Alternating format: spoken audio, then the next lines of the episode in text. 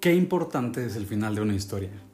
Bienvenidos a Gineni, mi nombre es Ro y estamos estudiando el libro de Daniel y hemos llegado al final. Así que ponte cómodo, ponte cómoda y vamos a arrancar recapitulando de qué se ha tratado el libro, cuál es el propósito fundamental del libro.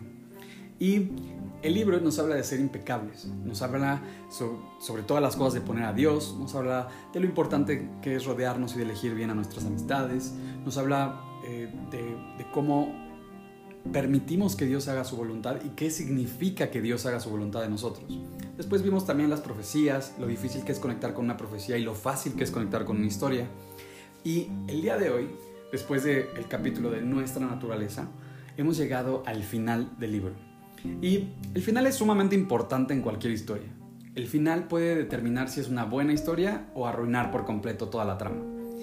Esto ocurre muchísimas veces, sobre todo en series actuales, en donde incluso tienen que las personas que están escribiendo los guiones tienen que pensar muy bien en el final, porque el final puede arruinar por completo todo el trabajo que ha venido ocurriendo. En el libro de Daniel, el final es realmente sorprendente, porque en lugar de darnos el final, nos deja eh, pues una interrogante. Nos deja una interrogante, pero lo más importante, nos deja una elección. Y es una elección de cómo vivir.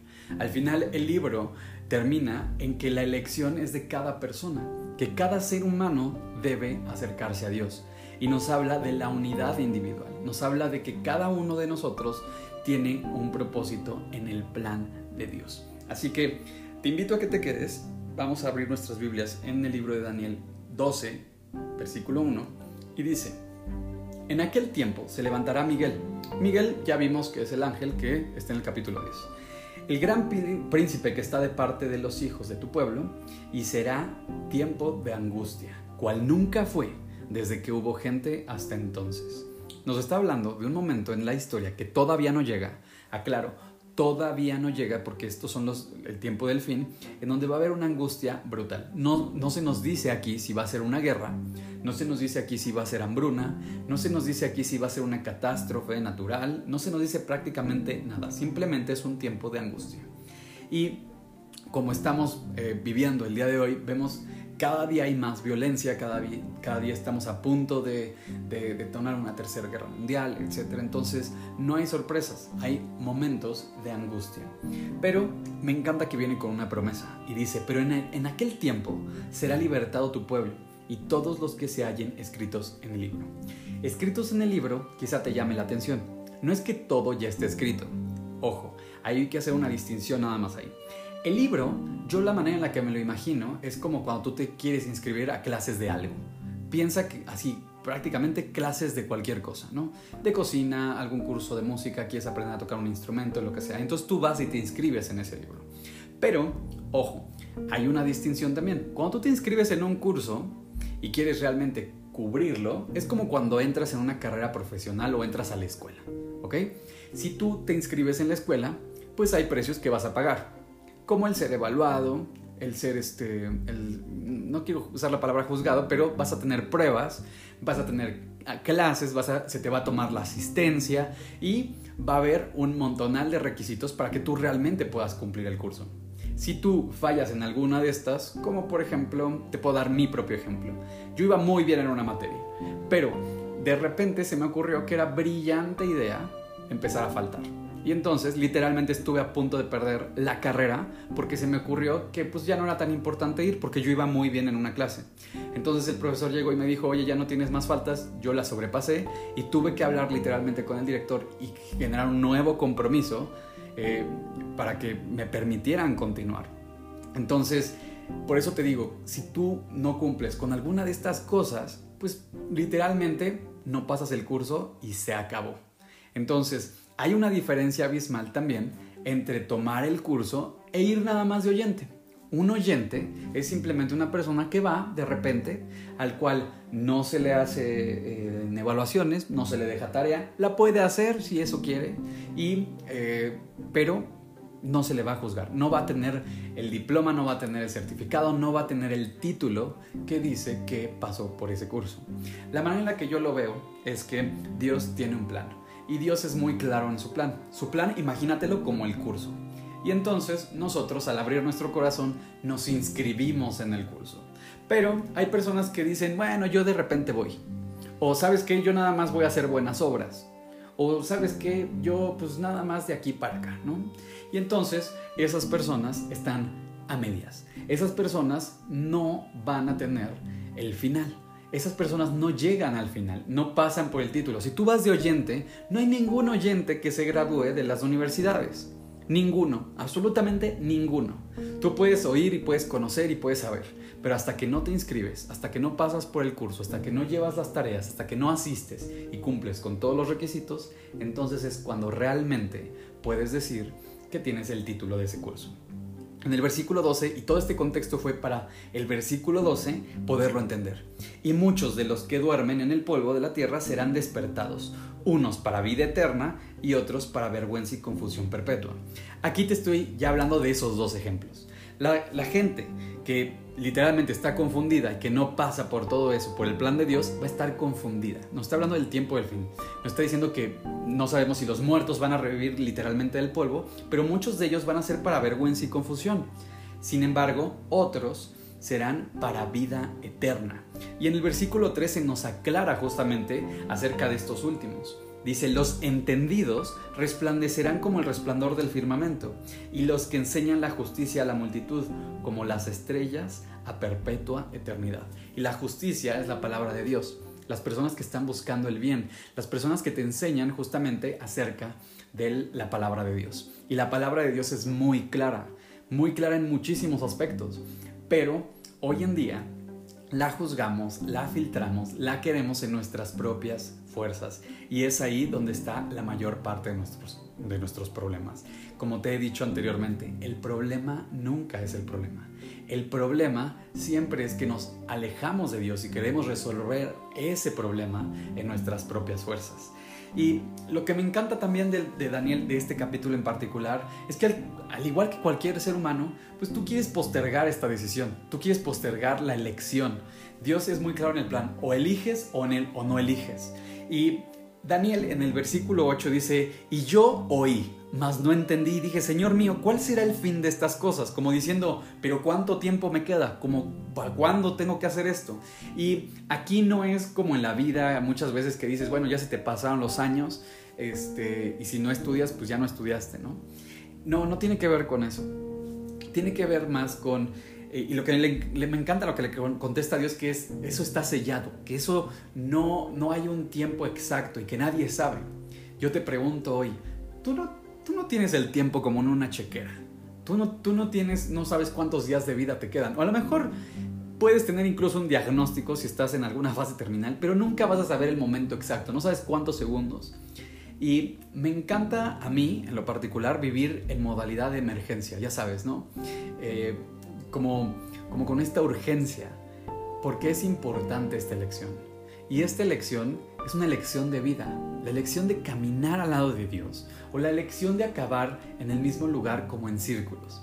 Eh, muchas veces en, entrenamientos he escuchado la analogía de un velero, como un barco. Si tú sueltas el timón de un velero, eh, el barco empieza a dar vueltas en círculos volviendo al mismo lugar una y otra y otra y otra vez y no llega a ninguna bahía. El camino de Dios es tomar literalmente el timón, dejar que Dios tome el timón y entonces aventurarnos.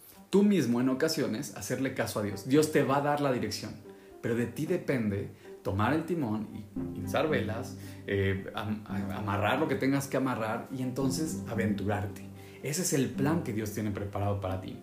También en el versículo 10 nos habla de estas personas, nos habla de las personas que van a ser limpias. Dice, muchos serán limpios y emblanquecidos. Cuando dice muchos serán, hablando del futuro, bueno, nos está hablando de la elección de vida que tú tienes en este momento. En este momento tú puedes elegir el acercarte a Dios y a su plan o el alejarte. Esta es la batalla de toda la vida. Y purificados también purificados hablando de lo que Jesús ha hecho en nuestra vida. Me encanta la palabra purificado porque es justamente Jesús como este cordero. Eh, recuerda que el cordero de la expiación se utilizaba para limpiar los pecados del pueblo, limpiar los pecados de la familia y entonces tener un nuevo pacto. Pero Jesús viene a, a finalizar por completo ese pacto y por eso se rasga el velo, porque Jesús es un cordero sin mancha que da su vida por los pecados de todas las personas. Recientemente eh, estaba leyendo de que Jesús, al ser puro, al ser único, al dar todo por la humanidad, y Jesús se da por completo. Jesús es un dador y da su vida prácticamente por los pecados de personas que incluso todavía no llegaban a este mundo. Estamos hablando de ti y de mí.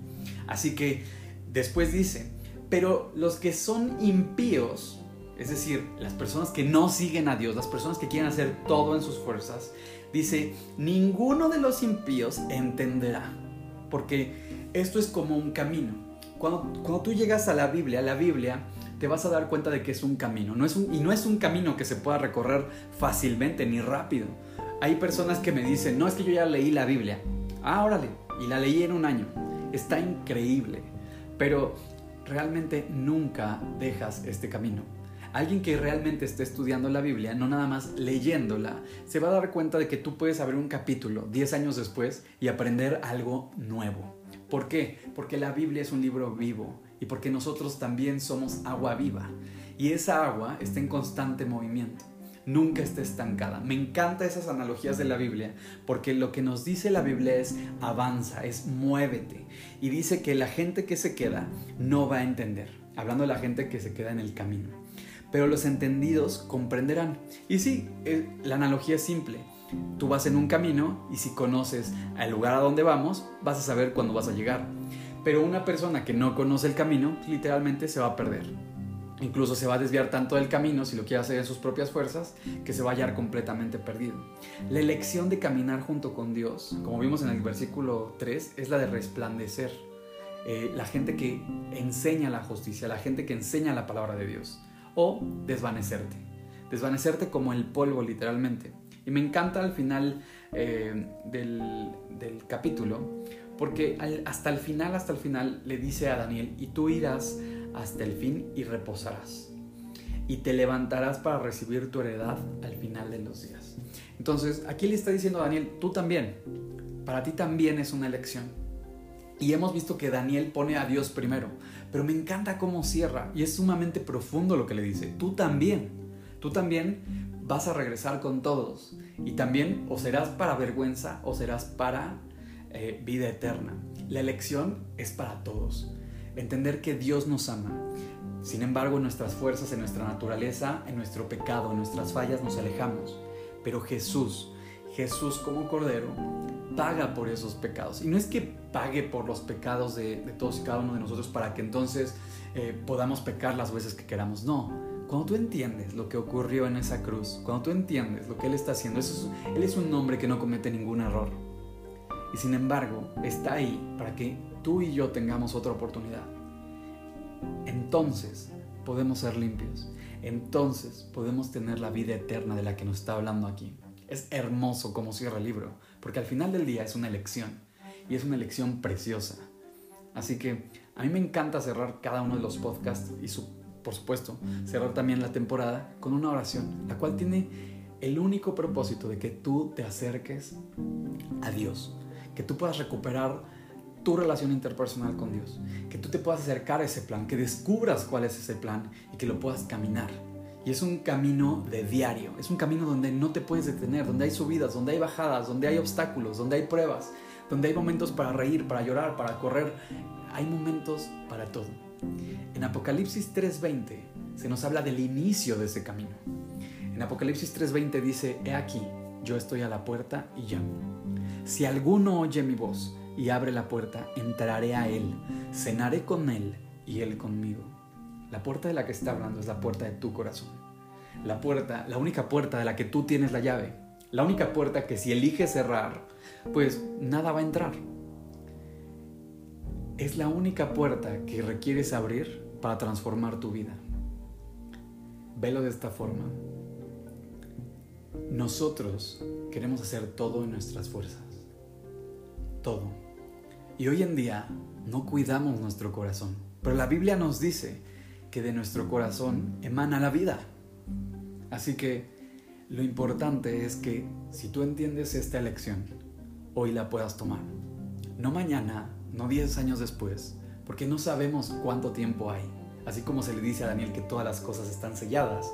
Bueno, tú no sabes cuánto tiempo nos queda para esto. Y a mí me encanta siempre vivir en esa modalidad de emergencia, porque es como tomarnos las cosas en serio y avanzar.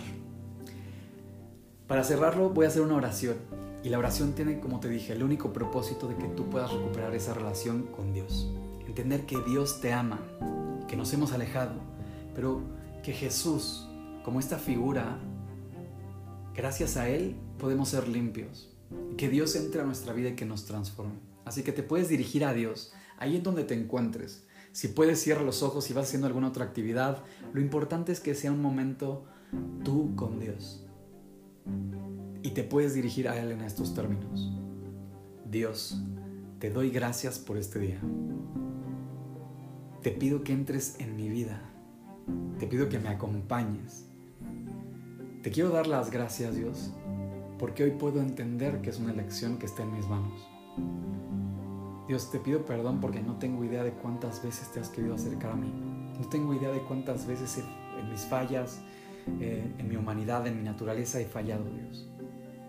Te pido perdón por todas las fallas que he tenido, por todas las veces que de alguna forma u otra te di la espalda. Pero el día de hoy te quiero invitar a mi corazón. Quiero que tú entres en mi vida. Quiero que tú transformes mi vida, Dios. Quiero que me limpies. Quiero que me acompañes en cada paso, en cada elección que yo dé, Dios. Quiero que tú te hagas presente en cada momento de mi vida, Dios. Restáurame, renuévame, Dios. Quiero ese plan que tú diseñaste desde el principio para mí. Quiero saber que es vivir una vida que vale la pena ser vivida hasta el final. Te doy gracias te lo pido en tu nombre, Dios. Amén. Si el día de hoy tú invitaste a Dios a morar en tu corazón, hay un par de versículos en la Biblia que me encantan, que hablan justamente de esta elección que acabas de hacer. La primera es una promesa que vas a encontrar en Isaías 41:10, que dice, no temas, porque yo estoy contigo. No desmayes porque yo soy tu Dios que te esfuerzo. Siempre te ayudaré, siempre te sustentaré con la diestra de mi justicia. El segundo habla de la elección que acabas de tomar. Habla de la elección de vivir con Dios. Lo vas a encontrar en 2 de Corintios 5:17 y dice, "De modo que si alguno está en Cristo, nueva criatura es. Las cosas viejas pasaron, he aquí, todas son hechas nuevas." Espero que te haya gustado. Si te gustó, dale like, compártelo. Te dejo la cuenta de Twitter en el título. Si tienes alguna duda, si tienes alguna pregunta, con gusto me puedes escribir o si tienes mi contacto, con toda confianza. Te mando un fuerte abrazo. Espero que Dios te bendiga. Espero que te haya gustado este, este estudio de Daniel.